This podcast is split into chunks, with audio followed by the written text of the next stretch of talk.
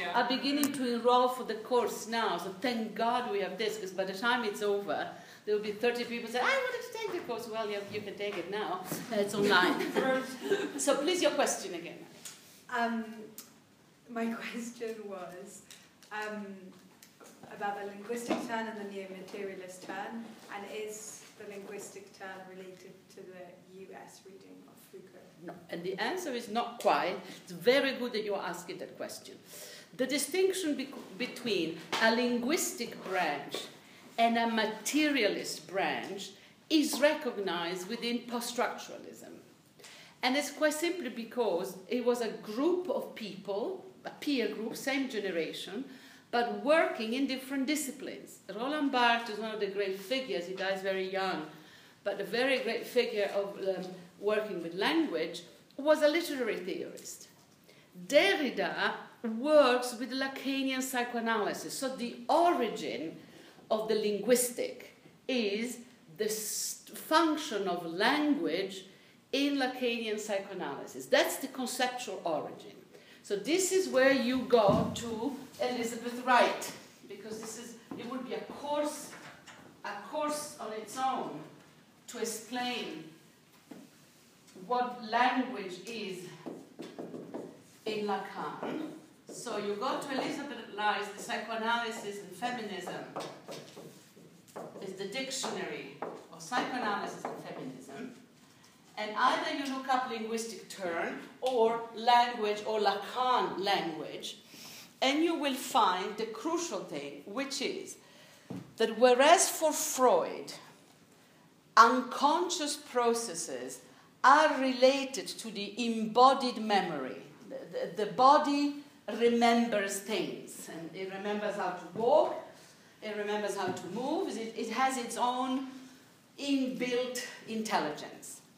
The body also acquires information that the mind is not necessarily aware of. The body apprehends, perceives danger fear, socially coded situation that obviously the body has introjected. And I don't think there is a single female of the species who, walking out at night, doesn't check which is the light side of the street and which is not. And if a, a little van is parked in a certain uh, location of the street, you know if you have half a brain that you walk around it, not between the van and the wall. Little information that becomes a habit, a habit that the body inhabits. So unconscious storage of information is for Freud what the body does. The body is intelligent. And, this is why we have dreams. We remember things while the mind is asleep. The body, in fact, the mind is the body. Is a Spinoza, is a monistic figure. Um, the brain is part of the body. The body is inbrained. It, it, it actually remembers things. So that's the unconscious processes for Freud. And Freud has become back now because this is very close to Deleuze and Guattari. This is materialism, it's the body. So Freud is much more fashionable today than Lacan because it brings you into neo materialism, because he is a biologist looking at how we store information and it, the information circulates without the mind saying, You must remember this. You're asleep, you don't even know what is. Let alone what happens in neurotic repetitions when you repeat a symptom or a memory that keeps coming back. So uh, Freud looks at how embodied mechanisms of remembrance, of memory, structures what we call unconscious processes. That's Freud, brilliant for Deleuze. If you have a choice, you read Freud, you straight into Deleuze and Spinoza's bodies. Lacan in the 1970s did a different reading of this. It's a different point in time. Remember all the stuff that I told you about the 60s and 70s? A society of spectacle, Guy Debord, the end of the Marxist utopia. It's a moment of great turmoil.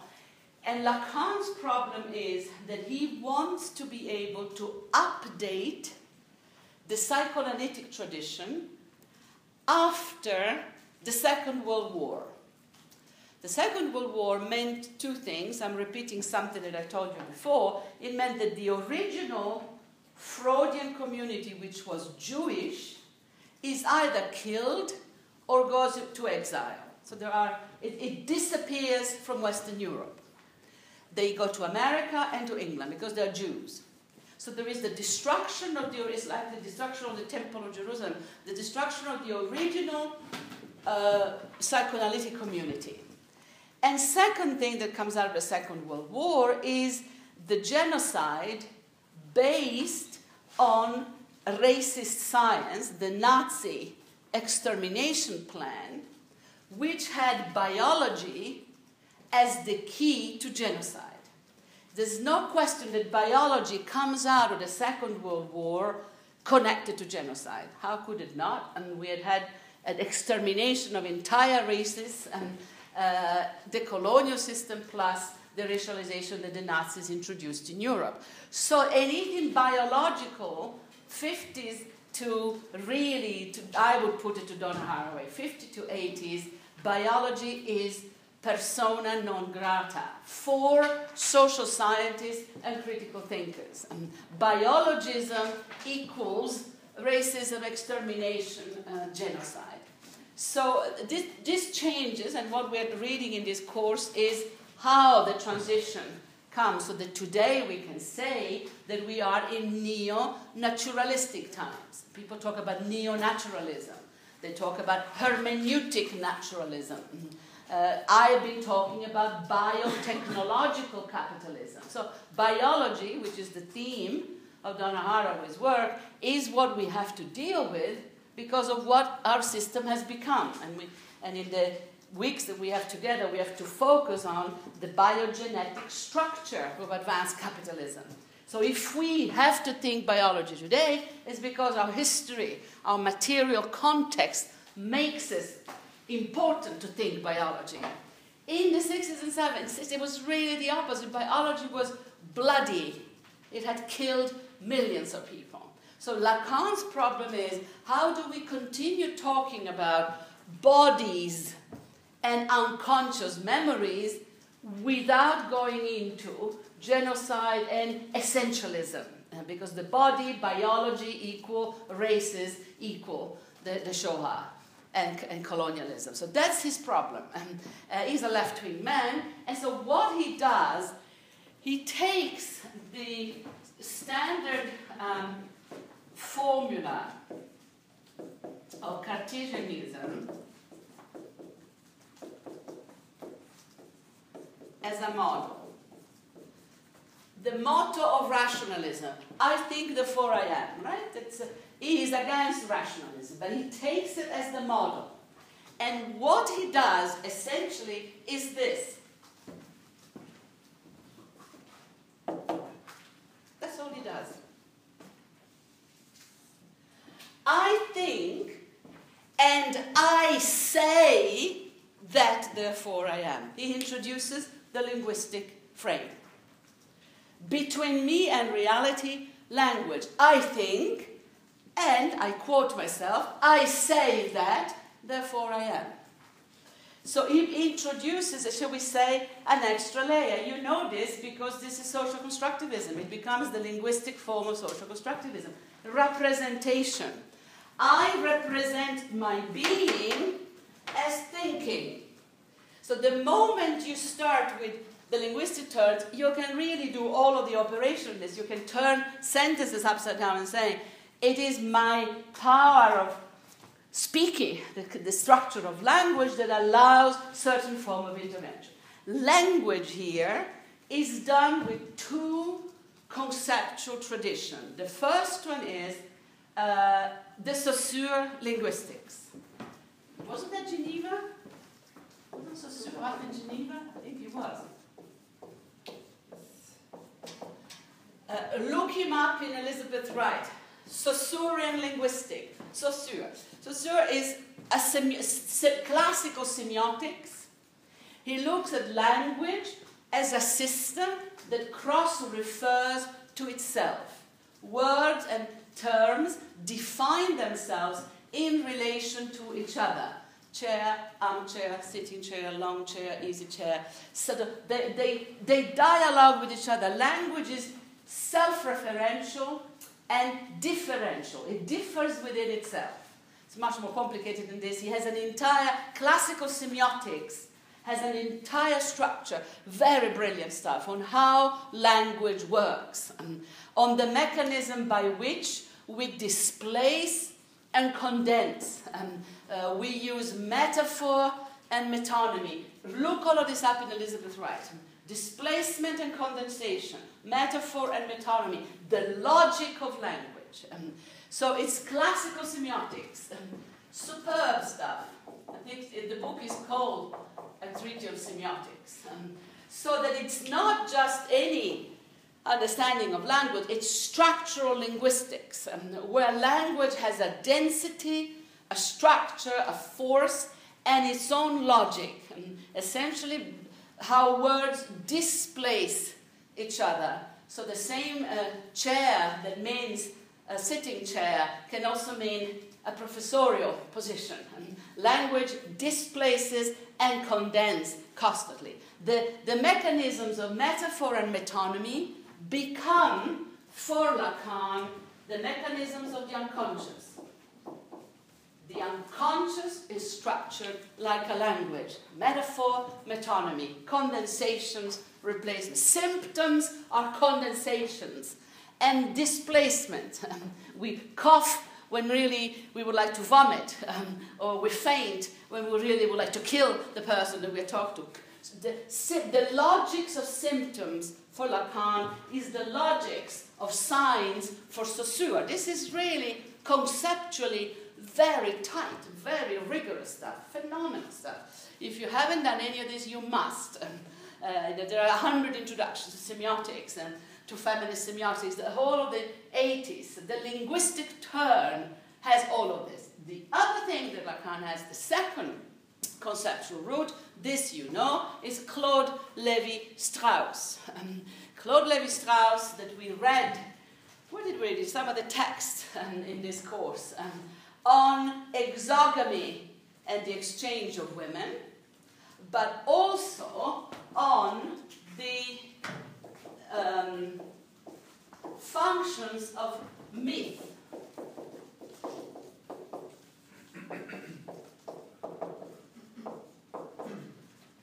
So, myth and science both have, this is why the linguistic materials distinction is sometimes difficult to uphold, they have their own materiality.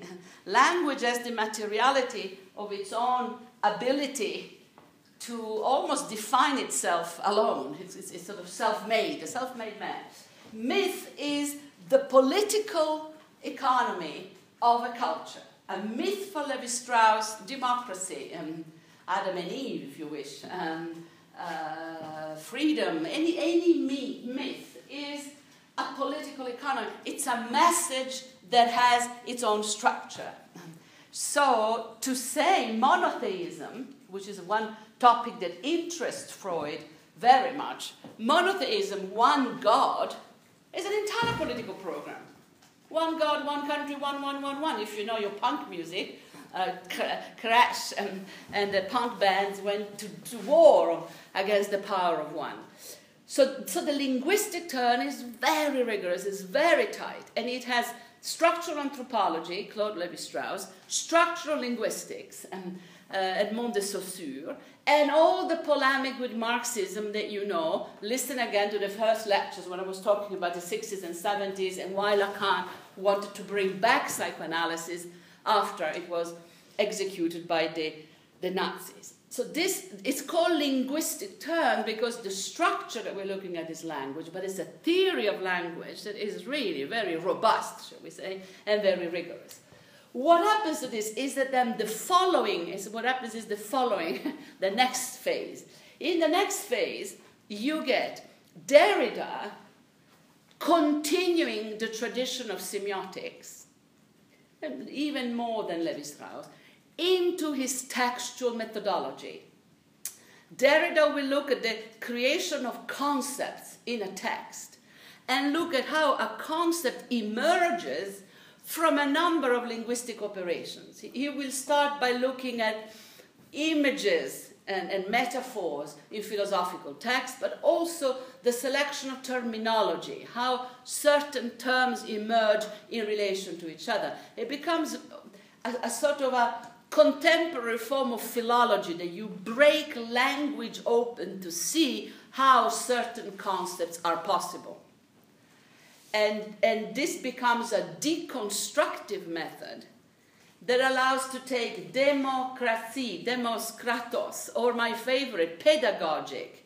You know, the pedagog, the root of pedagogy is the Greek pais paidos, which means little boys, because only little boys were allowed to be trained. So if you do pedagogies, you're training little boys. and, and I told you some of my cheap deconstructive uh, jokes um, before. Um, if you do uh, anthropology, right? Anthropology, you are studying the human species. If you do the same thing with the Greek root for women, gynes, gynekos, you get gynecology. Anthropology, gynecology. Who carries the universal? Who carries the specific? biology, zoology. Okay? So you can, this is very cheap ways of doing this, but actually, in, in the hands of a genius like Derrida, this becomes you can really pull an entire conceptual system apart on this. And an entire generation goes berserk, um, and they do exactly that. They start dismantling language. Um, and this is fantastic. Um, it's the right time for it because we are in an information society. Uh, uh, people who work in advertising get onto it. So you get deconstructive advertising. Um, playing, with, playing with language is the modus operandi of an information society. And that's, that's what we play with. Now we've gone more into codes, but at the time it's signs, it's the systems of sig- signification. So that's the Derrida route already in the early texts, um, you know, late 70s, early 80s, deconstruction. The American media fall in love, take it to the States. And in generations of comp literature people cultural studies people, but also political theory, will do deconstruction. At the same time, Deleuze and Guattari in 1972 1980 take a different road. And they say essentially to Lacan, your entire conceptual structure is outdated. Um, uh, your understanding of language as a fixed structure is wrong. It does not work like this. Um, 1972, uh, you are still assuming a patriarchal phallic system. We argue that that phallic system is in pieces in 1972. There's a feminist revolution, there's a gay revolution, the third world is evolving and developing. Um, uh, your problem, Lacan, say Deleuze and Guattari, is you do not allow any space for history. Your system is fixed. It's outside history. It's structures that stay in place forever. And here Lacan um, acknowledges that his notion of the unconscious is transhistorical, knows no history. Uh, which is a form of, I call it psychic essentialism. So, patriarchy with the phallic system by now is what you could call human nature. It's, it's, it's been here for so long that to imagine anything else is sheer madness. Um, he doesn't think the same about capitalism, by the way. But patriarchy, and notably sexual difference as a binary system, which, may I remind you, is written into language, the grammatical and syntactical structure of language acknowledges gender. Gender has years, decades of history in linguistics. The best work in gender comes from biology and linguistics before feminism kidnaps the term. But gender in linguistics is, of course, he, she, it. Il, elle, uh, singular and plural. It's genderized, it's sexualized. Sexual difference is written in the system it's written in the syntax, it's written in the grammar, ladies and gentlemen, says Lacan, so you can't dismiss it. It's there, it's a law, it's a structural law. You can go for it, it's as good as it gets, but it's making your life um, quite complicated. So, this idea of structural laws that are not easily changed by history is what both Irigaray and Deleuze criticize Lacan for. Irigaray, as you know, his, his career is blown to bits by it. Deleuze and Guattari patiently, by writing masterpiece after masterpiece, dismantle the linguistic frame and say, Lacan, you are prisoner of an understanding of language that is really outdated. This is the 1980s now. Saussure was way back when was it 40s and 50s, and uh, so already outdated in the 80s. Imagine by now. So so they don't particularly call themselves neo-materialists. They don't call themselves anything. Uh, they call themselves schizoanalysts in the case of Guattari, and uh, monistic multiplicities, and nomadic subject is how I interpret this. It's one of the terms that Deleuze throws around.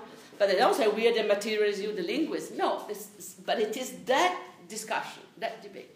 The difference is that the, the, the Guattari Deleuze line stays in Europe, does not make it transatlantic, makes it to Australia, and to Canada. Nobody cares for those places because things happen in the United States. So it's very slow understanding of them in the United States because it's complicated and because they do nothing to facilitate their careers. they don't travel to the United States, which is where Derrida teaches, remember, for the last 20 years of his life, he is between, uh, uh, it's Irvine, California, that he teaches. And, then that, that becomes, still is an a point of irradiation of uh, structural linguistics and deconstruction, post-structuralism. Does this make sense? So you have a complicated task. You need to know this and at the same time ignore it because it's a fake, but it's a, it's a useful distinction because it will explain why you have 70% of the publications on deconstruction, post-structuralism, and, and over the last 10 years, hooray, all of a sudden, we discover something which had been there all the time. And, and my work is caught into this. I repeat it, but I think is I am the only person I know who's written the same book twice. It's insane.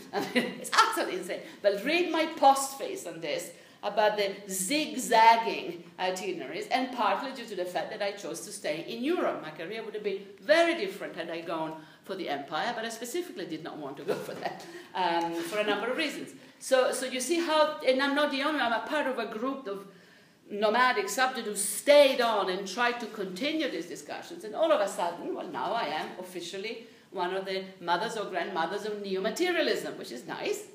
Except that when I talk about new materialism, I go back to 1970s when Iris van der Tuin and the people of today talk about it, they go back to 2005, which is the, the uh, the, the year when finally this linguistic thing stopped becoming dominant, and stopped becoming the hegemonic paradigm. And at least there is the recognition that I would put it down to listen, Bennett is 2010. Earlier, Massumi and I have been publishing for 20 years, but I don't know at what particular point you can say everybody now understands a linguistic turn is one thing and the moment you recognize it's one thing, it's no longer hegemonic. It's, when, it, when it's hegemonic, it's all you know. You only know that. And that's hegemony. That's why it's terrible. But when, by the time you can say, ah, this is one branch of another thing, you're safe. it's only one option. I, I, think we can date that. That's a research question. You can look at the public. It's very, very recent um, that people can talk about new materialism, the materialist turn. Now everybody wants to be a new materialist. Great. Um, but I mean, it doesn't simplify your life enormous implication for feminist theory, and which is what we're going to go on to explore when I get on to human posthuman nomadism. In this scheme, phallogocentrism is the law.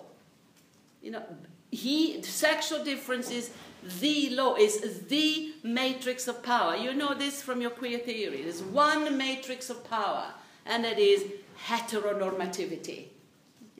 Uh, the, you need to know whether you are a il or a elle, a he or a she. Know your place in the sexual difference uh, scheme, which becomes translated into a gender system, which is the social translation of this. But for Lacan and for Derrida, it's a psychic rule. Julia Kristeva, right wing Lacanian, speaks For everybody, when she says you touch sexual difference, it's a recipe for personal psychosis and for social anarchy.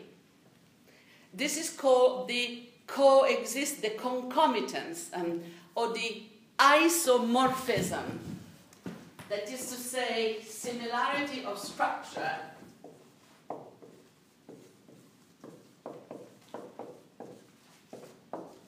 between the psychic and the social. Psychic text, social text, as even a journal called social text, and isomorphism, the same structures that make you function psychically, that make you capable of remember the mirror stage? The boy, the girl looks at herself in the mirror and said, ah, that's me. Okay? Knowing, being able with to introject your image and in your head say, ah, that chunk of meat there, c'est moi.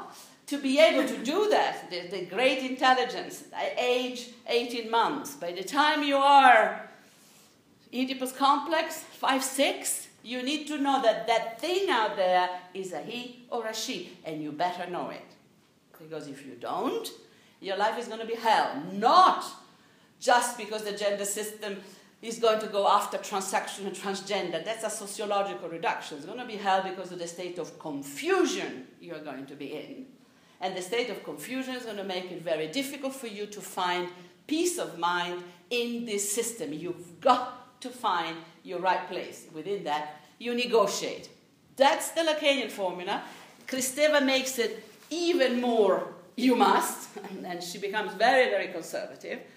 Um, and that means then that feminism, Luce Irigaray would be the first one here immediately. Remember, Lacan fails her PhDs, says, but listen, then it's quite obvious. We need to make sure that women and feminists take over with a feminist revolution, and that we have a system of representation of power that is uh, defined by women. Why does power have to be called the phallus?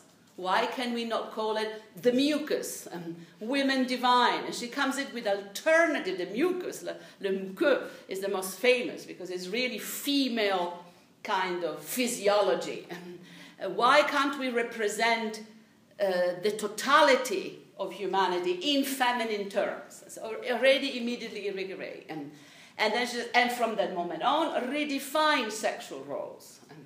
Then comes the queer Foucauldian intervention that says we have to uh, smash that entire system um, and uh, undo gender, which is, I su- suppose, what you grew up with, with that model, um, that undoing gender is the feminist revolution. Well, how the hell do you undo gender without addressing the psychic inscription of rules, which is uh, why Butler writes a book called The Psychic Life of Power. But in the book, she does Foucault, she doesn't do Lacan. So, so we, it's the isomorphism, psychic, social, that is the crucial thing here. The same rules that give you your sense of identity, subjectivity, sexual difference, operate in the gender system. You can undo the gender system, it's going to the dogs anyway. How are we going to deal with the identity question? How many sexes, and how would we institutionalize the process of subject formation. I think that that is institutionalize the process of subject formation so that we don't have personality disorders pretending to be political positions, which is one of the uh, sort of negative readings that you can give of a great deal of contemporary feminist and queer theory, just neurosis, really. How can we avoid that and have a political theory? Deleuze and Guattari consequently dismantle all of this and then when we get to this, uh, I'll try to give you a quick introduction that they simply see a very different way in which socialization occurs and uh, the, the, the, multiplicity of possible uh, subject positions, partly because they do not work in a Hegelian Marxist frame of reference. And I think I have to stop it there because then we started the Deleuze thing. Uh, is that clear? Sort of. A, so, so I think you need to look at the multiple critiques of this before we get to the feminist rendition. You need to look at early Kristeva, where she's also for, for blurring boundaries. The Revolutions of Poetic Language of Julia Kristeva, she says the poets, well, they're actually in feminine positions. women politicians are actually in a phallic position. So it is possible to blur the boundaries. Kristeva starts off well, then she becomes really hardline. Irigaray from the beginning says redefine everything by pushing the feminine to the extreme and then reverse the system and then see what we get. And she gets shot to smithereen. Deleuze and Guattari saying it is wrong conceptually. We, don't, we cannot do work in a Hegelian sort of system of hierarchical. We need to have flat ontology and multiple subject positions. And this, and this, is, this is the line that now is being discovered, in inverted commas, and it gives you new materialism and the affective turn. You're pretty lucky to have me as a teacher because I don't know how many people can tell you this. No, I, I never taught I never taught this before, and I thought, yes, okay, well, I hope that this makes sense. I mean, there are ten of us in the world that can teach this. I think the ten. So I, I think you need the cartography. This is not a call to arm. Um, you know, just work with whatever is useful to you, but it is pretty messy business. And, and I get very worried when these bubbles come up and all of a sudden, you know, can you give me a new materialist test? Yes, uh, Anti-Oedipus, 1972. 1972, yes, 1970, it's been there since then. So, you know, and I think my cartography, remember, is not your cartography. You absolutely need to make your own, starting, as I presume you do, from some variation on the linguistic turn. The idea that heteron, undoing gender and destroying heteronormativity is what feminism is all about. I'm just guessing here. I'm wrong. There are at least 37 other definitions of what feminism is all about, but it's not actually not right or wrong. It's your cartography. You need to map that um, and, and uh, uh, get your bibliographies right, get your sources right, and then sit down with yourself gin and tonic and think, what do I want? What is it necessary for me to think right now? And what is the question that I need to address? And I bet you will be some question of multiplicity and complexities, of, of interconnections, and, uh, because this is the era that we are in. But use all of this to make your own cartographies. We have to factor in advanced capitalism, and, and I will need to give you a quick checklist on that, but that is for later long answer to a good question. I think you've got it, yeah? Any more of these? Because then I want to go on to Foucault, and I wonder whether we will get to to uh, Haraway today. Could we just have the name of the? You said there was one like a network antenna or something. The, the, uh, the, the, the, feminist one, yeah. Athena as a goddess. It has been pinched since, but um, 92 to 2003, 94 2003, uh, Europe, it was a European thematic network in women, gender, and feminist studies. Um, the web research should be still up, but I have filed to the Central Library in Amsterdam all of the volumes and things. We got a, an award from Brussels. We got the best Best Network of the Year award in 2010, the retrospective. It was an incredible, I mean, it's not because I ran it, it was an incredible moment because it was just the right thing to be doing. And the young ones in there, which are professors now, really were raised in the sense of um, uh, multiple traditions, multiple languages. I think, I think that that is European feminism. Multiple traditions, multiple languages, um, not one dominant paradigm. They only ever come in from California, and they're dominant just because of the power of the US, but it doesn't make them um, the correct ones. You, I think your task historically, I bet you, will be to dig up some of the old traditions and bring them into fruition. Otherwise, the liberals will make all the policies while we are busy yapping on about things that don't matter. The things that matter are knowledge, power, capital. Uh, this is advanced capitalism, and this is why I give you Donna Haraway to read. But before we do that, can, is it okay? Can we go on to the Foucault? Uh, can you look it up on your Moodle? I only have one copy. Uh, tu veux pas plus le mettre Ah oui. Parce que chaque fois que j'essaye, moi j'en ai, donc tu, tu en fais, tu veux mon truc? Tu veux la, la, je, la oui. Tu en fais 10, rapidos? Mhm. Merci. 10, euh, donc combien sont nous 3, 8, comme ça, comment vous êtes Alors, starting question. Um, what do you know about Foucault? So you need to start another gin and tonic with yourself and just write down everything I know about this name, about this person.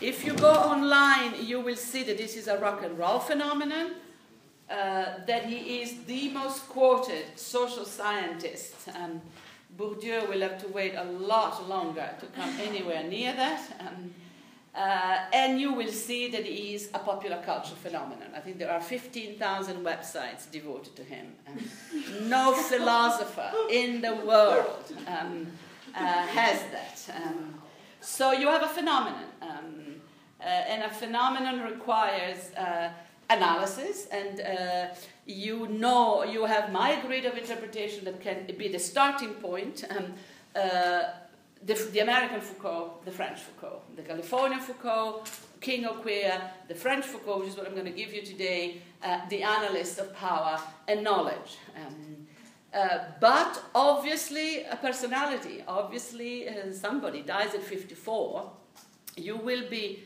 really pushing to find anything like this in relation to Deleuze, who is the greatest philosopher of the second half of the 20th century.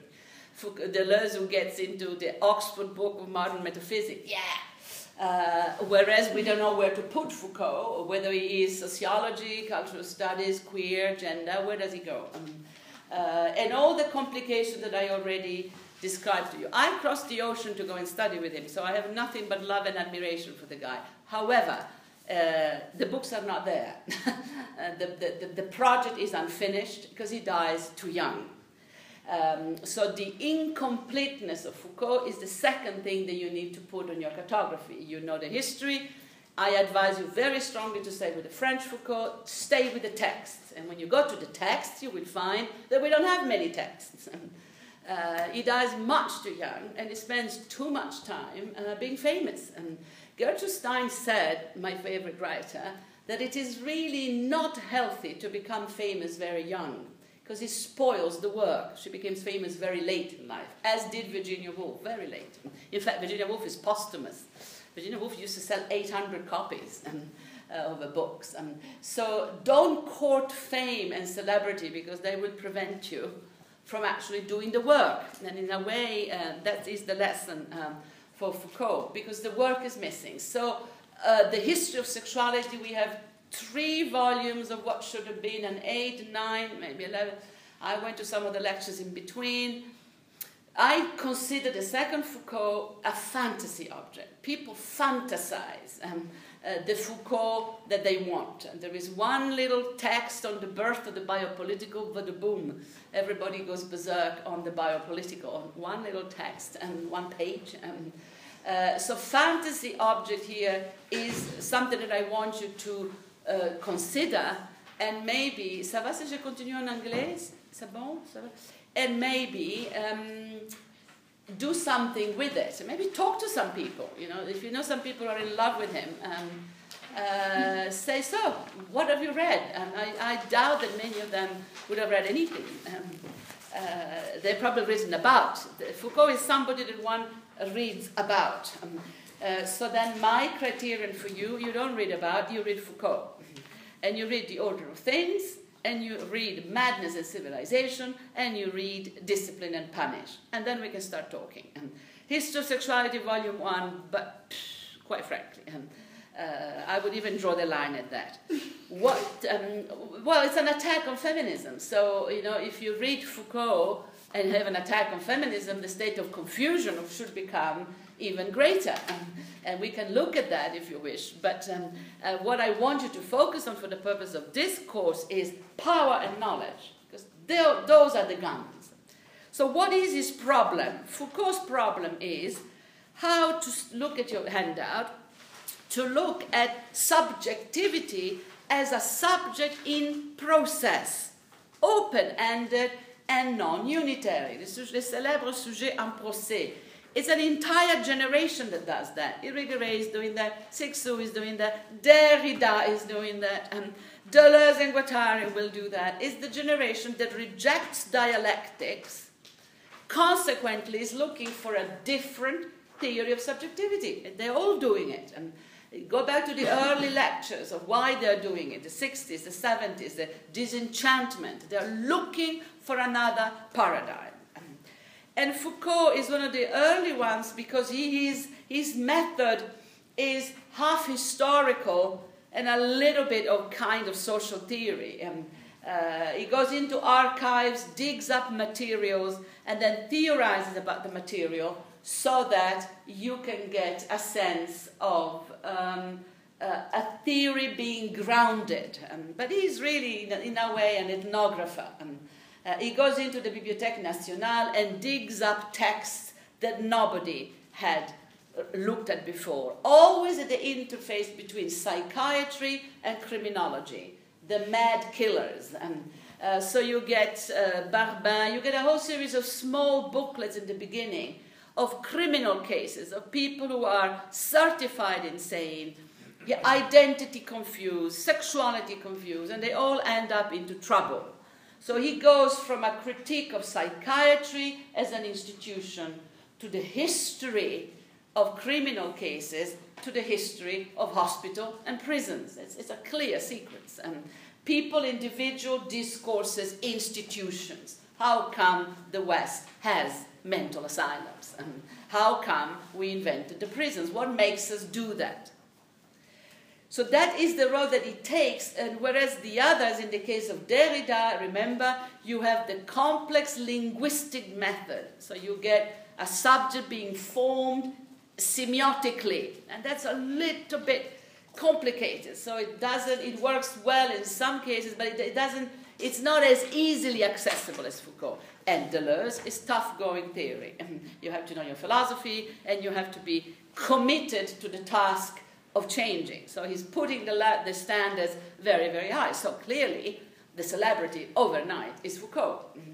And, and I think I repeat that that is um, part of the success, but also part of the problems um, of how to read his cases, his case histories um, today.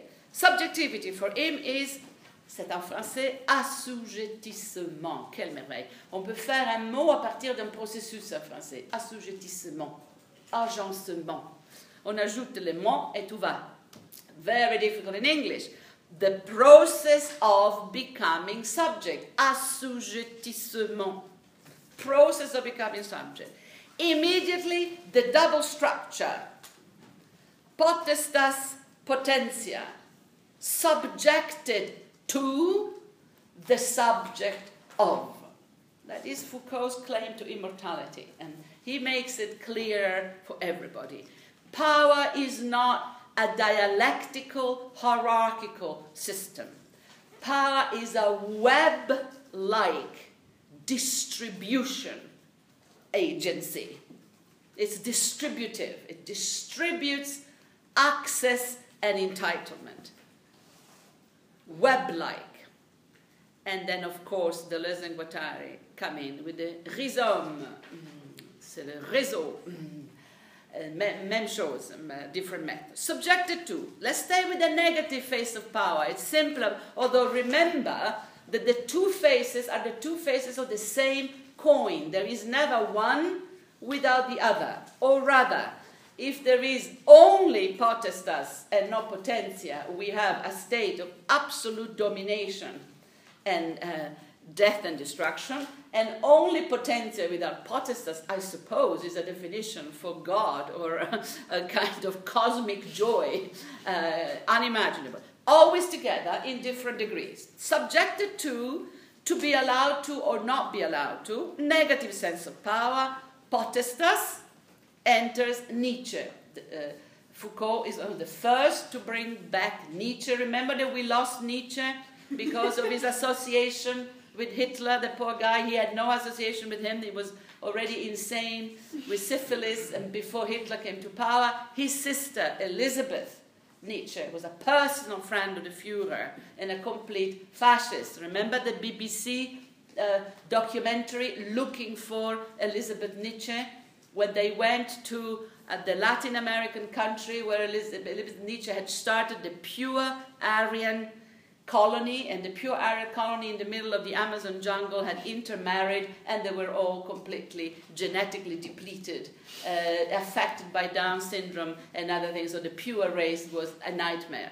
Uh, Elizabeth Nietzsche is the reason why we lost Nietzsche. Nietzsche is put on the blacklist by the Allies after the Second World War and Martin Heidegger is not. And Martin Heidegger was a convinced Nazi. He never repented. He never said sorry.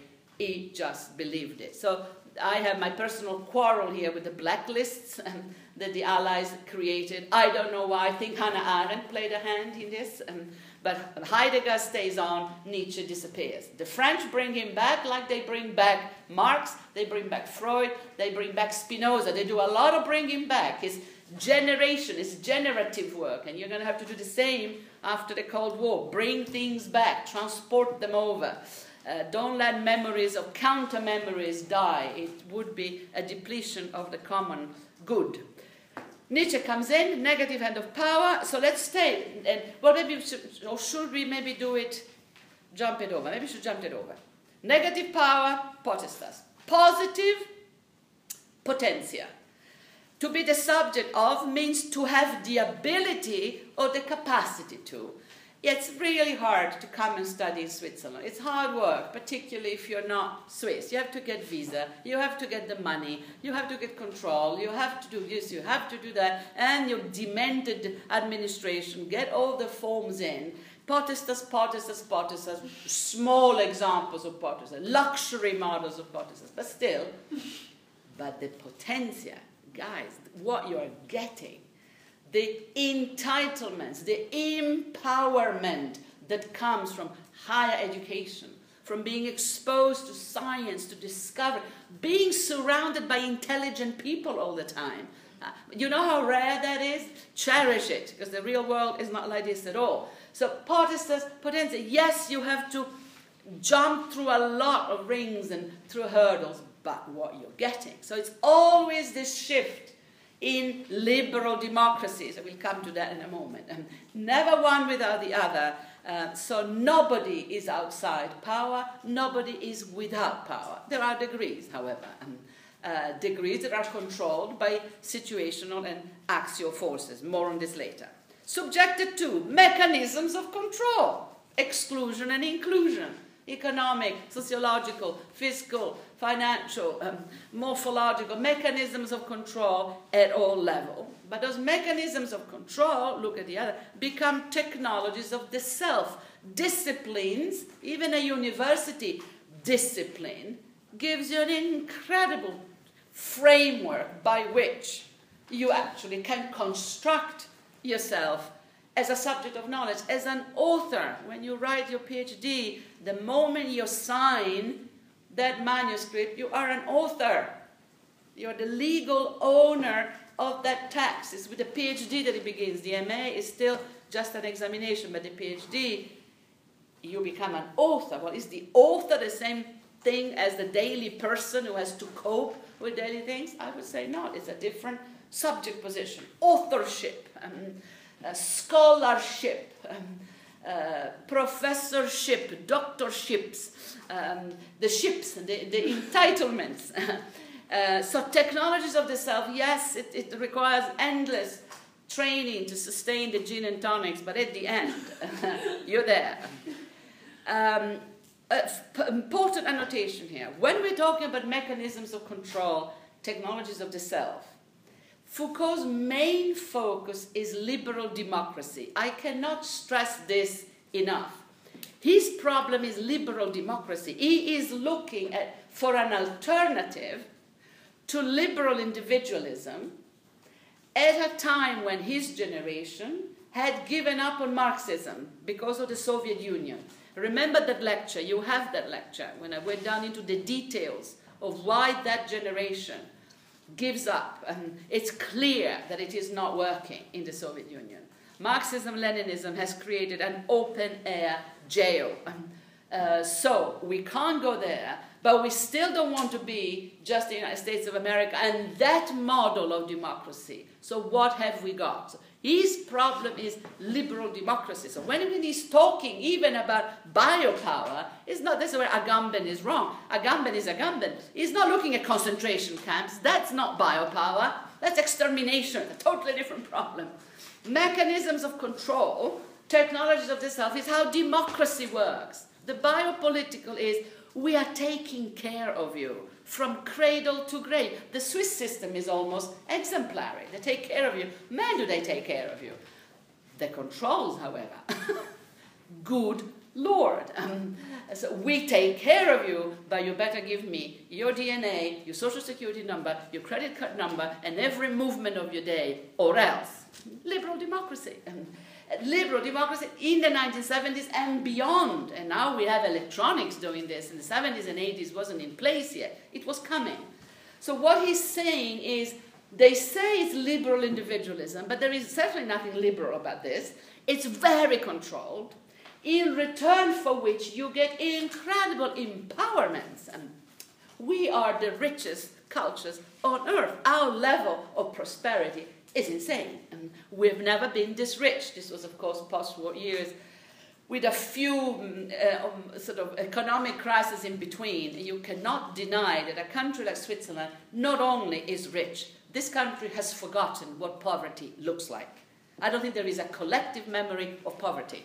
Having been neutral in two world wars, well done, there is none. I mean, you, you can come to Italy, there will be memories of hunger, of starvation, of migration. This country? Mm, don't think so. So, liberal democracy, but these are the freest countries on earth. There's no denying. This is not the Soviet Union, says Foucault. We, we have Solzhenitsyn's Gulag Archipelago. We are reading what's happening on the other side. This is freedom, but how does it really work? You mustn't forget that this is his problem. Foucault's and his generation, Deleuze and Guattari, are the same. They are critiquing the center from the center. This is what is usually, even just a simple point that is usually forgotten. Then we take Foucault to read as a Agamben's operation. Then we read Auschwitz with Foucault. Foucault wasn't specifically not doing that. That's why Agamben's intervention is very, a very different story. Not, too keen on it. Um, uh, it's a strange, strange cocktail. In any case, nothing to do with Foucault. It's, that, that is not precisely not biopolitical management. That's extermination, different political economy. Uh, so we need to keep that in mind that this is what is giving a political economy of neoliberal capitalism, freedom. These are free democracies. How do they work? Free. Let's look at psychiatric hospitals, let's look at prisons, and on the wake of Foucault, people start looking at visa, immigration, they start looking, soon AIDS will come, and then databases of health and the beginning of biogenetics. Having your biogenetic data is an incredible source of power. You know that insurance companies are after that. If they can have your genetic code, they can stipulate health insurances based on risk analysis. And if you are at risk for certain forms of disease, they can alter the amount of money they can charge you. That's what they're going after. It's unconstitutional, but they will get there. Uh, so that's advanced capitalism uh, read today with biogenetics. I close the parenthesis. So keep in mind, mechanisms of control, don't give me as mechanism of control um, the um, you know, extermination techniques in penal colonies. No, give me border controls uh, at Calais and the jungle and immigrants trying to get into fortress Europe. Give me that. Uh, Mezzadra, Andrijasevic, all the people that are looking at fortress Europe in the light of this strange mixture of mechanisms of controls and, and technologies of expulsion. Now, that's an application because that is a daily reality of this liberal, free system. We are so free that we're kicking everybody out of our shores. And so that you can do, but you cannot apply the analysis of the biopolitical to any situation because it's obviously not made for it. And it is made to decode materially how advanced democracies function with a strong warning that there are increasing margins of intervention of mechanisms of control into the intimate spheres of a life sexuality, health, both physical health and mental health.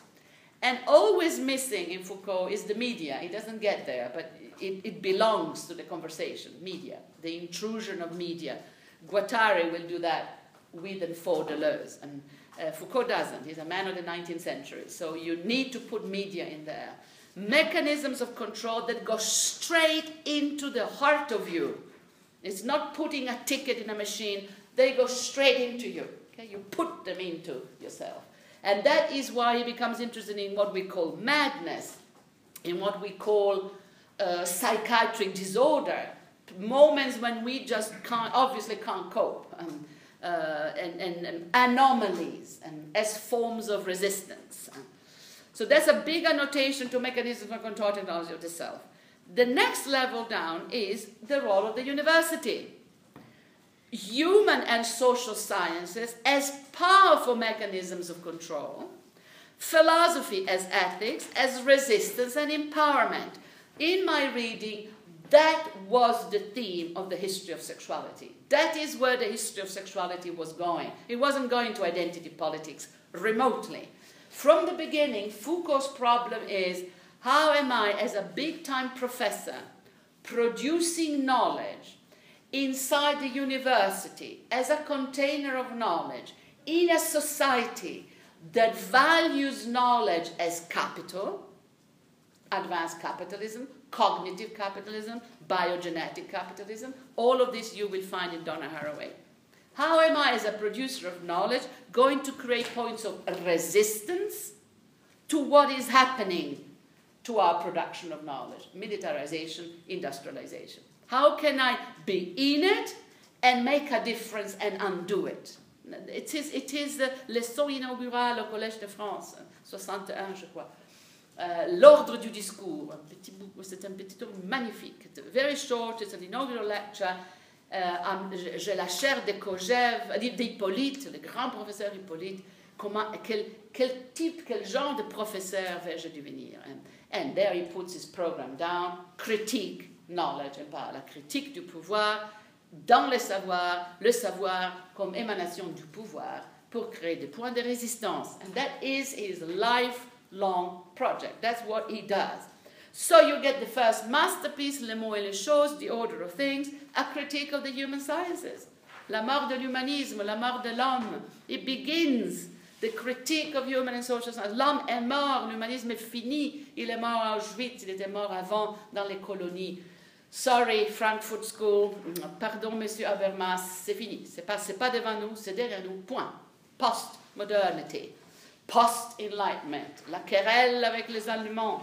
You've got that down, we've done this, haven't we? I remember talking at length, so thank God we have it recorded. So there's the critical side, which is terribly important to people like us, the feminists, the gays, coming into the institutions, because we also have a quarrel with humanism. That's why my dissertation was Foucault and feminism. Okay, then there's something wrong with the sciences humaines, the sciences sociales, that they don't allow us to do gender and feminism. What is the idea of man, of the human implicit in the humanity Quel est l'humain des sciences humaines Quel est votre homme Qui ben, C'est pas moi. De toute façon, je ne suis ni homme, ni blanc, euh, et j'ai aucune envie de le devenir. Donc, qui suis-je Questioning the human at work in the humanities. That was our entry point. That's where we come in feminism, in anti racism, post colonial theory, and we go for the killing. And we have an incredible ally in Foucault. Uh, in Deleuze um, uh, as well. Um, in a way, Derrida as well. Derrida does the same thing um, in a different methodology. It's the post structuralist, the post humanist. So, all of that is good. But then, on the potentia side, reinventing critical theory, for him, philosophy, as an ethic, an ethics of relational empowerment, the technologies of the self taking care of the other.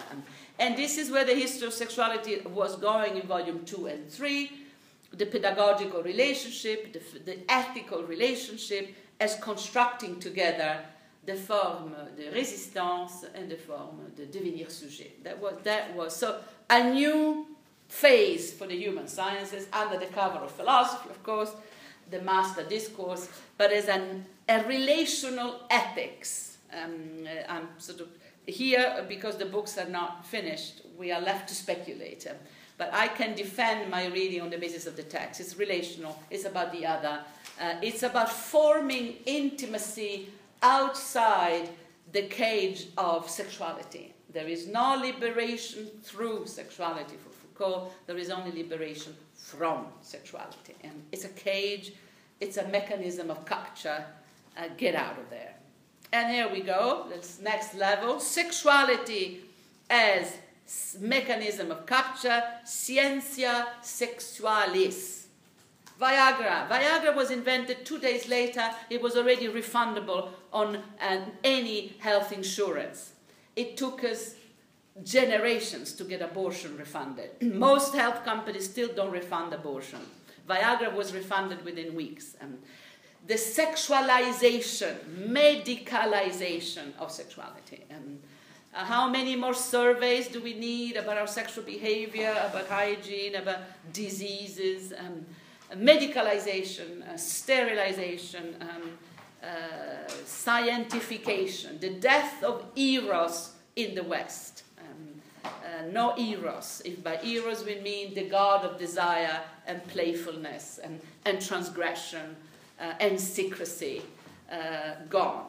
But there is hope. On the potentia side, sexuality as ars erotica, the eroticism to come, discovering forms of intimacy that break out of the old consumeristic habits of consuming body and being consumed by bodies, and the mechanisms of consumerism, sex as commodity, of which prostitution is the most obvious manifestation and pornography with it, but it has become almost a new way of being, modus operandi, um, meaningless, uh, senseless, uh, not much fun, really.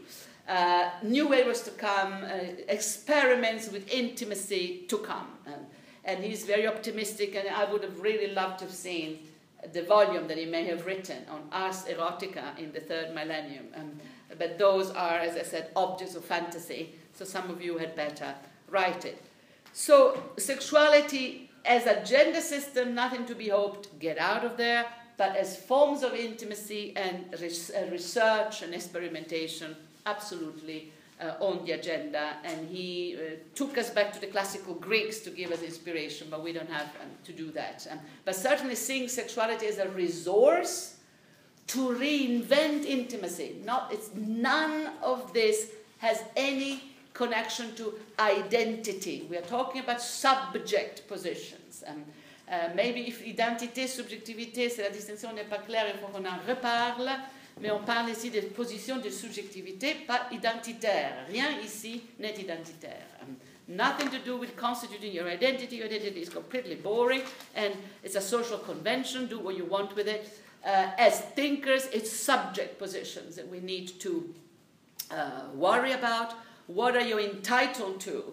What are you empowered to do? And what are you going to do with it? We don't care who you sleep with, it's what you're prepared to put your life at risk for. It's the project, it's the praxis. And, this praxis will become, in Deleuze and Guattari, ethical. And it's, it's how you relate ethically to others. So you have a number of switches to switch off the individualism identity one. Uh, clearly, we are looking at how to change the center from the center, which is our problem because we live in the center. And we can be very romantic about the margins, but romanticism is not going to help. We are at the center, we have to work from the center. You're a PhD at this university, buddy, you're at the center. A center, not the center, a center, but it's a center. Work from there. Don't dream of being on the margin. It's lovely to love, but you're not. I've got some news for you. You're not. okay, you're not. So from here, but don't crash under the guilt. It's not supposed to be guilty. What an opportunity. Take it, ground it, analyze it, twist it. Uh, and, and more people at the center do this, the more we can make alliances with people who are at the margins. And in any case, the margins and the centers in advanced capitalism reverse into each other uh, in the age of globalization. And our, our margins are now really, you know, right here. And if we're looking at world migration. So these are not sort of steady, stiff um, antagonism. Questions, reactions, comments. Can you fit your Foucault somewhere on this, um, where you have the different plateaus, but we can multiply the plateaus. Is very consistent, however. Double face of power, the social control mechanism, the role of the disciplines in the university, and then sexuality as a factor in subjectivity. Where he is, I think, now really necessary is on the critique of the university. I think that that's where you have a major um, ally uh, what is happening to us. Um, what are they doing to this institution? Um, and uh, how does it relate to the practice of critical theory? Critical theory being here a radical democracy and the spirit of democracy. Question? No, no questions. Can you find your Foucault anywhere? I suppose you will go under sexuality, roughly speaking, that's how you know him. Qui, peut dire quelque chose Foucault? You look so depressed. People joke around this is the panopticon.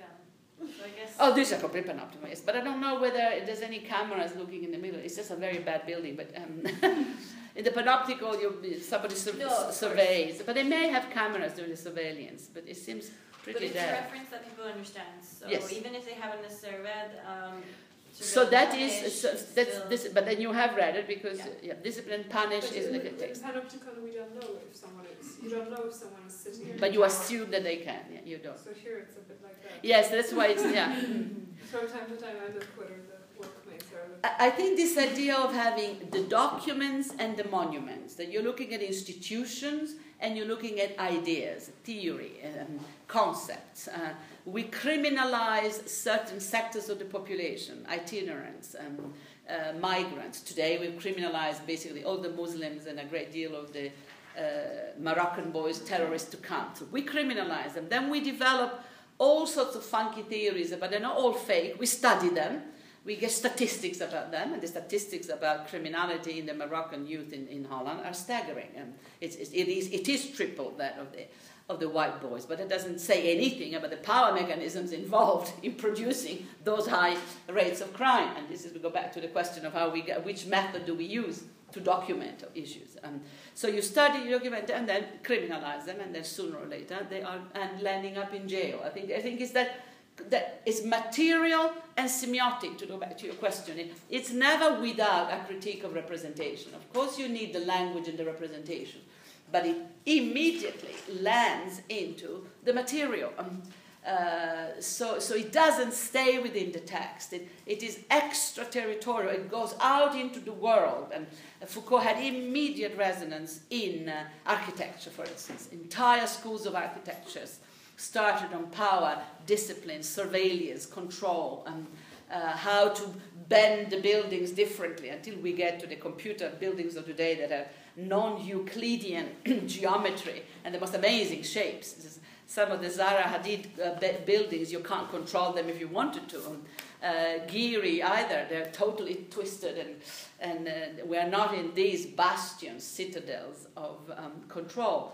Uh, immediate resonance in, in the arts, enormous in gender, huge impact on history, history of ideas, cultural history, socioeconomic history, and um, much more um, mixed in philosophy. Notice for you absence of media. It's pretty major. No, it's not zero media. I mean, it's extraordinary. And it was all around him, but it, he may have come, but it also tells you what a pure philosopher this is. He's a, he's a real classical philosopher. Media will come in with the and Guattari, but not as much as it could. So when you look back at this, bring it in. What does it look like if you put in surveillance cameras, um, uh, which people like Matthew Fuller and the, the, the, Goldsmith School is doing Foucault plus media. Um, welcome. Um, and the in, the entire sort of division, where does he, in the process of becoming subject, where does he place language? I mean, it's a really good question. It's always already there. Um, it's there's never a moment where they're outside language. I would say the same with Deleuze and Guattari. What they do not necessarily have is Saussure.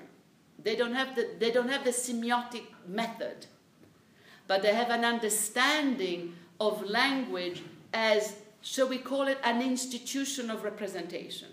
That language represents you. If you say man or woman, you have very little choice of what that means. It comes with a repertoire.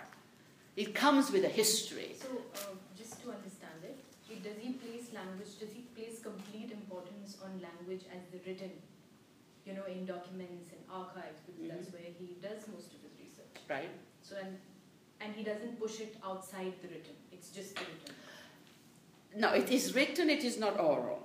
Language, it's literature, there's a lot of literature, um, French literature, but they have a relationship to the, to, to, to the literary text, absolutely there.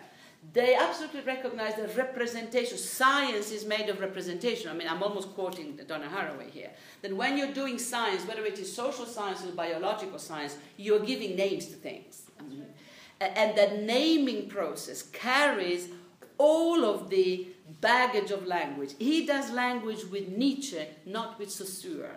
He does the genealogy of concepts, not the semiotics of science. You Yes, see, he that's a very big difference. Yes, Um, because he would go into langue and parole and he would talk about this thing that is spoken and the thing that you see are two very different things. Right, right. But here, I think he's diff- he's moving away from it, if I'm right.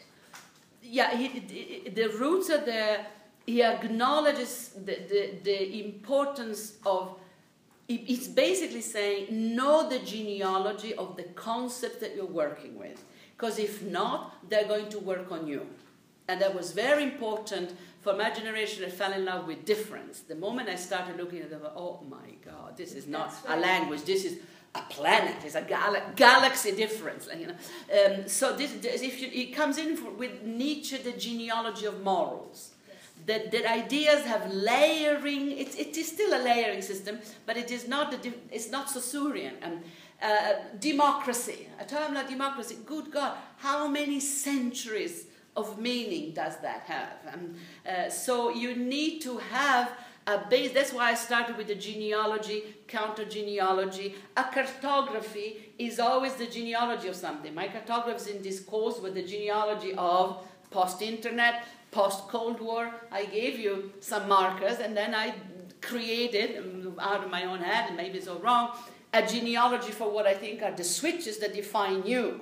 Then you are free to agree or disagree. It's a cheap version of a genealogical method. If you're taking a far more thoroughly, like he does with reason in relation to raison déraison, reason non reason, modeled on Georges Canguilhem, normal and pathological, right. which is about embryology and biology, enters Donna Haraway. Donna Haraway is a student of Canguilhem as well. Um, so, so that it's not dialectical, but it is clearly differential. So he says, how does this couple work out? And whereas Derrida would go into precisely the differentials of the signs, Foucault moves out and says, let's see how they acted in the world. So, in, what are the institutions of reason? Universities, academies of science. What are the institutions of non reason? Madhouses, psycho- psychiatric asylum, psychiatry. When was that science started? When did psychiatry start? 19th century, 18th century, yesterday. Okay. From the knowledge of a discipline like philosophy, 2,500 years. Thank you very much. End of the 18th century, we create psychiatry. You can surely write the genealogy of psychiatry. That's how it functions. And then psychiatry has a relationship to criminality. How does that work? Why do criminals uh, sort of flip over into the mad and vice versa? We have, we have psych- psychosis tests for our criminals. And was he in a state of good judgment? So he's looking at how subject positions are carved out, discourses are created, always implemented in the real world. And then professions come up. Uh, guards become nurses, nurses, and he's looking at these proliferations of, of competences, and until it becomes uh, the flip over moment where advanced capitalism only does that. We have proliferation of competences without producing anything, which is, but that's sort of mm, that's more Deleuze than him. But that, I guess that that is where Foucault was going to go. Cognitive capitalism is proliferation of discourses uh, without actually uh, anything anything other than mechanisms of control to justify them. And I, think that, that that is speculative. But do you see this? So there's a lot of language, layering, genealogies, a- an urgency that we need to read and think a lot, that it is not simple to do uh, critical theory, that we have to really know our stuff. But it doesn't get caught into the actual structure of the sign, whereas Derrida really do. And then Derrida becomes the master of creating neologisms. It creates new terms which are generated from his intervention in the structure of language. And at that point, I am out the door. I just, I'm sorry, life is short. yeah, okay. Uh, it's a temperament also that, you know, I, I say it also because of, as a mea culpa. I need to be in the world, know what's going on, touch things. Uh, I need the material under my head. I can't get stuck into uh, however brilliant the intervention on, on, language are, I am much more concerned about what is happening in the real world, and that's why Donna Haraway it was like a compass who says, here comes biology, here comes the military, here comes the industrial complex, the professors, whatever those are, um, you know, producers of something, like bureaucrats assign your form, and a production of knowledge that has its own logic, knowledge about life. I mean, the, 85, she's spot on on this. And uh, she's so similar to Deleuze. Too bad that she's in love with Derrida. It's so bizarre. I've been trying for 20 years, but um, nothing to be done. I have written this in Human, Ode to Human, the text which is recommended for today. I have long sections, and also in the in transpositions, I have entire sections where I do uh, the cyborgs and the nomads. Um, and I see Donna as a very materialist thinker not at all somebody who gets lost into the intricacies of language. Um, but deconstruction with Toni Morrison, playing in the dark, when she's looking at the construction of whiteness and blackness in text, chapeau, brilliant, superb. Um, uh, stuff that I had, no, novels that I know well, I had never seen that particular. So it can produce uh, effects and results. I think that Foucault is going, is very much a militant, is an activist, is, is fighting for the freedom of, freedom of terrorists. Remember the lecture on terrorism? This is when you go back and you listen to the lecture on terrorism in the 1970s. I gave you the lecture, can't repeat it now. But uh, Foucault is concerned about terrorism in 1970s, concerned about the youth of the day becoming violent. He has his disagreement with Toni Negri on this. I gave you all of this. I can't remember the numbers, but go back and check, which one of the early lectures. Um, uh, the 70s ending in terror. Do you remember that? Vaguely, a long time ago. Uh, so he's holding up big, you know, peace tribunal on behalf of uh, the Baader Meinhof gang um, in Germany. is getting into a lot of trouble with lawyers and they say we can't incarcerate people for political reasons. So he's working on prisons at a time when the European prisons are full of young terrorists homegrown boys and girls who took the armed revolution to the extreme. So his work on prisons is loaded. And uh, it's, it's by, but then he starts saying, okay, we have imprisoned all the mad and the poor and the itinerants. Are we now imprisoning the transgressive thinkers? And are critical thinkers the next criminals? Um, which is what Edward Said says at the same time. Eh? 77, Said writes his famous text, The Intellectuals Terrorists. Um, uh, the, the, we, are, we are dangerous.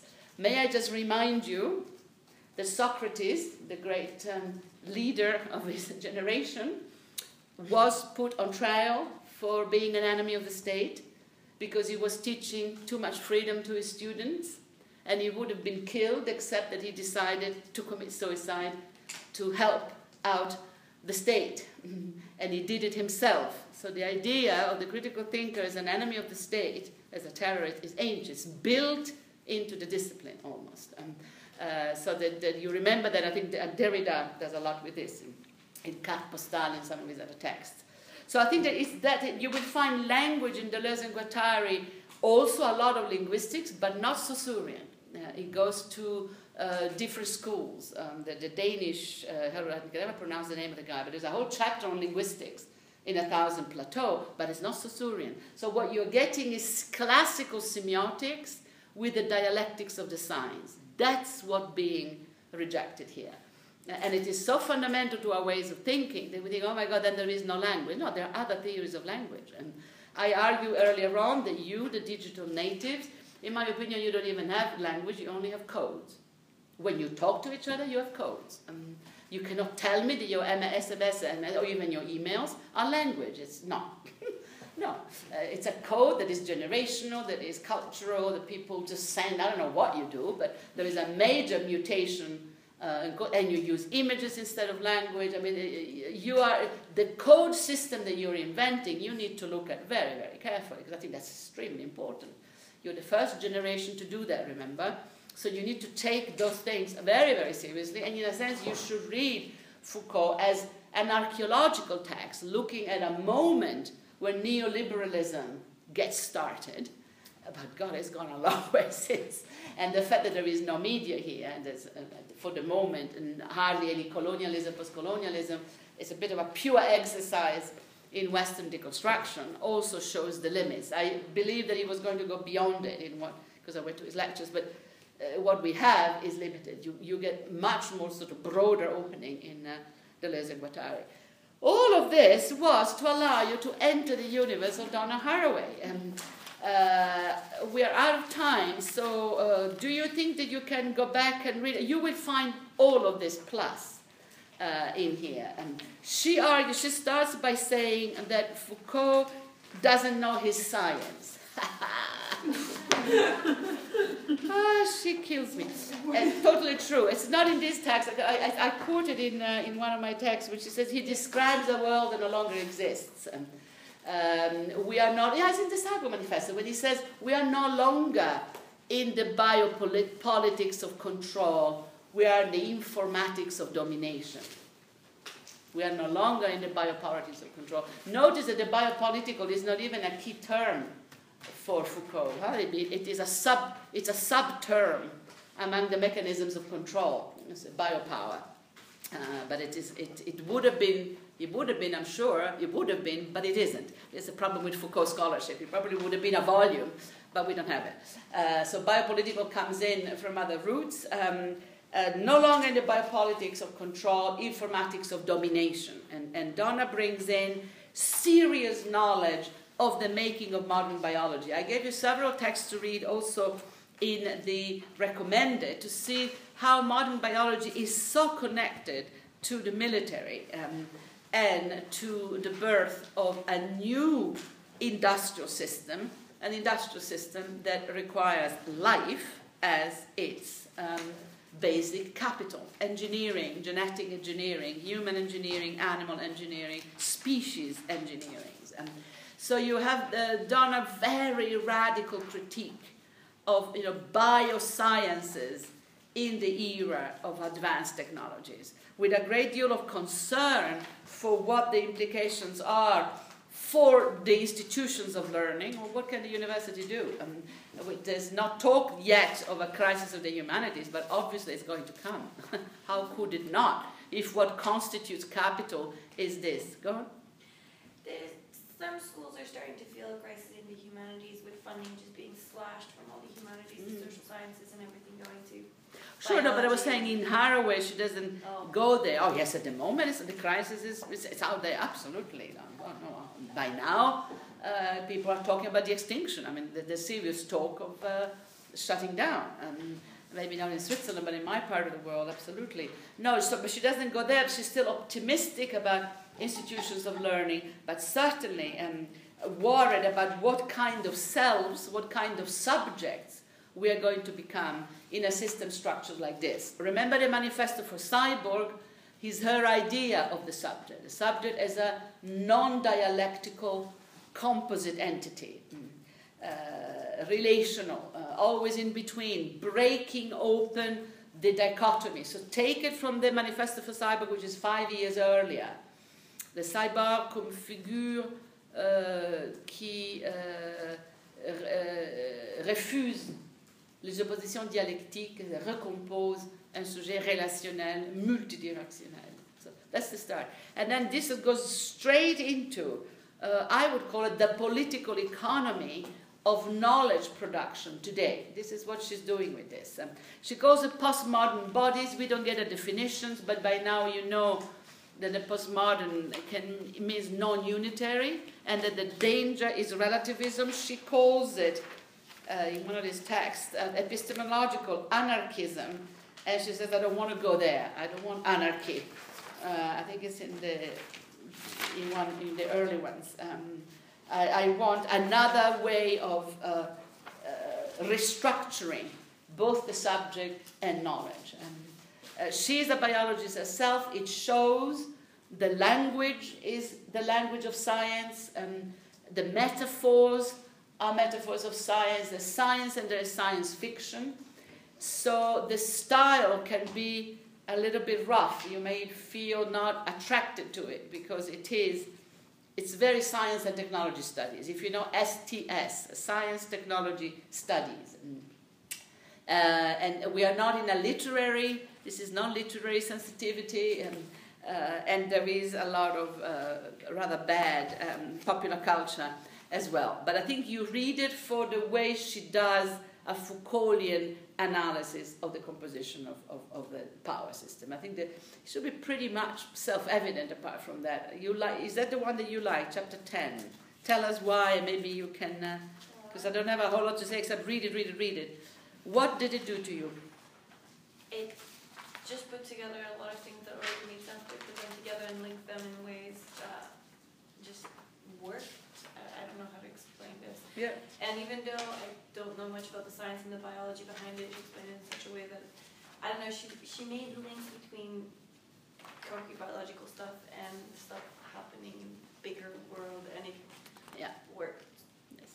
It's the way she goes from text to world, from world to text. It's that movement that somehow seems to be so difficult in our world. And, uh, because how do we know that the real world is out there? And so you need to come in with data, you need to, come, you need to justify the fact that you want your knowledge to function in the real world. But because she cancels the distinction, you know, uh, university world, self knowledge, because it is, it is a compound, it is a relation, um, then the problem is not even an issue. Um, uh, it's like, do you imagine that the production of science can be outside of the world?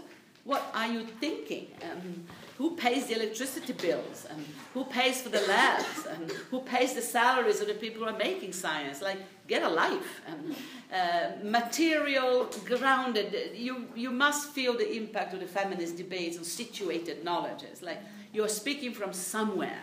If you're paid for doing research, your multiple responsibilities as potestas and potentias are very clear. And they're multiple but they're not impossible uh, to manage. Just embrace complexity. Don't be simplistic. complexity, multiplicity, and then you make your shift, you make your moves. I think that that STS phase, when she's working closely with Bruno Latour, Isabelle Stengers, uh, c'est les moments les plus scientifico, scientifico-épistémologiques de Donna. And, uh, I think it's absolutely crucially important. So you get the, the cyborg, the critique of science. Then you get the non human. You get the, the, the dog's manifesto, the companion species, where she decides that the best way to do this now, but she says it herself. In the Cyborg Manifesto, I try to look uh, for a figure, a new figuration. Um, and now she's worried that a figuration like the cyborg, which was very revolutionary in 85, has become a banality by 2000. Schwarzenegger and uh, all the cyborgs that we're getting in, in, in Hollywood, too spectacular, too glamorous. And so she goes for the humble example. Let's take a modest example. Dogs and animals that keep us company. Millions of companion species, again, in advanced democracies. a single people at home watching telly with cat and dog, usually cats. Mean, what kind of a subject position is that? Um, and do they have the same preferences for the TV series as you do? Um, so look at the page 15, 11, when she says how she goes from the cyborg to something more modest. The notion of modesty is important. One of her great essays is uh, called um, A Modest Witness. Um, uh, it's her, one of her images for the scientist, a modest witness, le témoin le humble témoin, le témoin humble, humble, humble, difficile à dire, modeste, humble, modest witness, um, le témoin modeste. Uh, so you don't, no arrogance, no mastery. You do an ethnography of existence.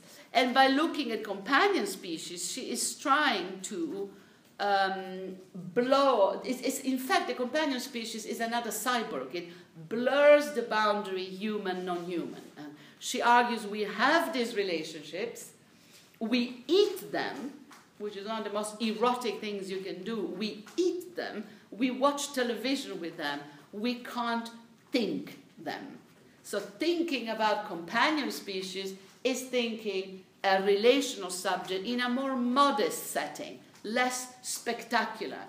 She's working on chicken now, you know this. Chickens is next because chickens carry diseases, and the, the bird's flu. Mm. So they are epidemi- epidemiological entities, we also eat them. And so she's looking almost at the boundaries of human, non human, but through more modest, humble figuration, avoiding the spectacularity. She couldn't have known in 1985 that the cyborg was going to become that. Um, uh, so she is more grounded, more situated, terribly irritating. People get totally annoyed uh, having to think dogs and chickens. And she says, there you go. Um, you want to be a non-unitary subject, but you want your non-unitariness to be still of the superhuman kind. And we go with technology, we go with gods, um, we go with enhancement. We can't go with the animals, can we? Um, uh, the animal really sucks. Um, uh, and, and, and, I think that that's the exercise. And she talks about her being a Roman Catholic and saying that the exercise in modesty, in actually running it down, um, uh, and even simply acknowledging our debt to species whose uh, death. Uh, nourishes us that we eat. They are raised to be killed and eaten. And do we not owe them anything? And so there is this sense of uh, an animistic and pagan and pre Christian relationship to the other bodies um, that keep us alive. A very interesting switch and coincides with Haraway saying, I was never really secular. I'm, I'm not religious, but I'm not quite secular. Um, the idea that laïcité, les limites de la laïcité and this, of course, is very complicated if you translate it back into French. It's the most difficult part of uh, my work. Je, dis la même chose en français, c'est presque impossible de penser les limites externes de l'humain par rapport à l'animal, les espèces avec lesquelles envers lesquelles on est endetté, car c'est leur existence qui nous nourrit et nous permet de vivre leur mort pour notre vie. Si on commence comme ça en français, religion catholique immédiatement, papisme. Euh, fini, on n'avance plus. Euh, pour la traduction française du livre, il faut que je mette une note. Je ne veux pas du tout dire ici que la religion, je ne suis pas moi-même chrétienne. Cependant, je remarque que la laïcité devient aussi un obstacle à la pensée. Hein. Il y a par moments où tu dis, mais c'est pas possible. Il y a des choses qu'on ne peut pas penser. Interdit de penser une dette ontologique envers les espèces qui nous permettent à nous de vivre. C'est quand même dur. Uh, in English, we can do it uh, through e ecology. The environmental movement has allowed us to think of interspecies justice. La, justice entre espèces, espèces fait partie du vocabulaire de la pensée critique en anglais. Martha Nussbaum a écrit là-dessus, mais tout l'éco-criticisme, l'éco-critique, l'environnementalisme a écrit là-dessus en disant il faut un système de justice, de reconnaissance. Um, des rituels pour les remercier. Et bien évidemment, la science est intervenue immédiatement, la biologie synthétique en disant c'est pas grave, on va les recréer pour vous. So the answer of, synthetic biology was don't worry, we're going to clone them and remake them. And you know that um, synthetic meat was, uh, was pushed in circulation about nine months ago, the first synthetic hamburger has everything. We can't taste it because our brain is not wired, so they are working on the neurology, but all the proteins are in. And uh, uh, MIT, Eindhoven, and ETH, I think, three big uh, biologists. Nine months ago, it looked synthetic hamburgers. It was a big thing in Holland because our scientists were in. And you just see the little hamburger on a little petri dish. But our brain can't taste it, so we need to work on the neural. Uh, but I'm all in favor that we, then we have solved the issue of eating animals. Um, uh, but you see, so what is it? I think this is why the posthuman is where we have to go to next. Because what is it? If I say synthetic meat, they're like, Ugh. what are you missing if we're leaving behind the organic? What do we miss? And I think that that is um, where we're going, le posthuman, c'est qu'est-ce, qu'est-ce, qui, qu'est-ce qui nous manque quand on dit il y a la viande synthétique maintenant viande qui ne sort pas des tissus animaux qui été faits au laboratoire, pourquoi est-ce que notre réaction c'est ah! au lieu de dire liberté pour les animaux, enfin, bravo. Euh, donc le post-humain et non-humain, c'est cette prochaine phase, pour ainsi dire. Mais pour l'instant, avec Haraway, donc les étapes, le cyborg, cyborg, sa vision de la subjectivité, la critique de la biopolitique en sciences, donc la critique du système biogénétique, les relations aux non-humains, aux animaux, chiens et poulets, poules, euh, et donc toute une discussion sur les non-humains, les post-humains. Et en traitant une figure tout à fait extraordinaire, allez voir quelques-unes de ces, de ces conférences euh, tout à fait extraordinaires. Yeah, read, read, read. Donna is not difficult to read if you know how to enter it. Um, but read also my little piece on her is recommended reading, human, uh, post-human, all too human, shades of Nietzsche again, uh, on uh, how to read her in parallel with the posthumanist. She would never call herself a posthuman, she would call herself an upper primate. peu, I call her a humanoid, so she's very happy with that. Un petit peu trop pour aujourd'hui, est-ce que ça vous sert? Ça vous, does this help to put things a bit much, but uh, you're young and strong.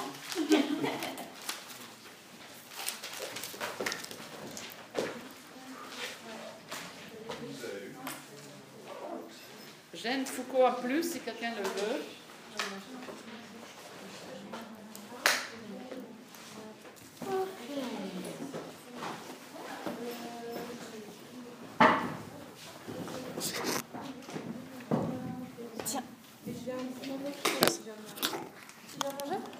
Cool, je vais appeler alors pour une place de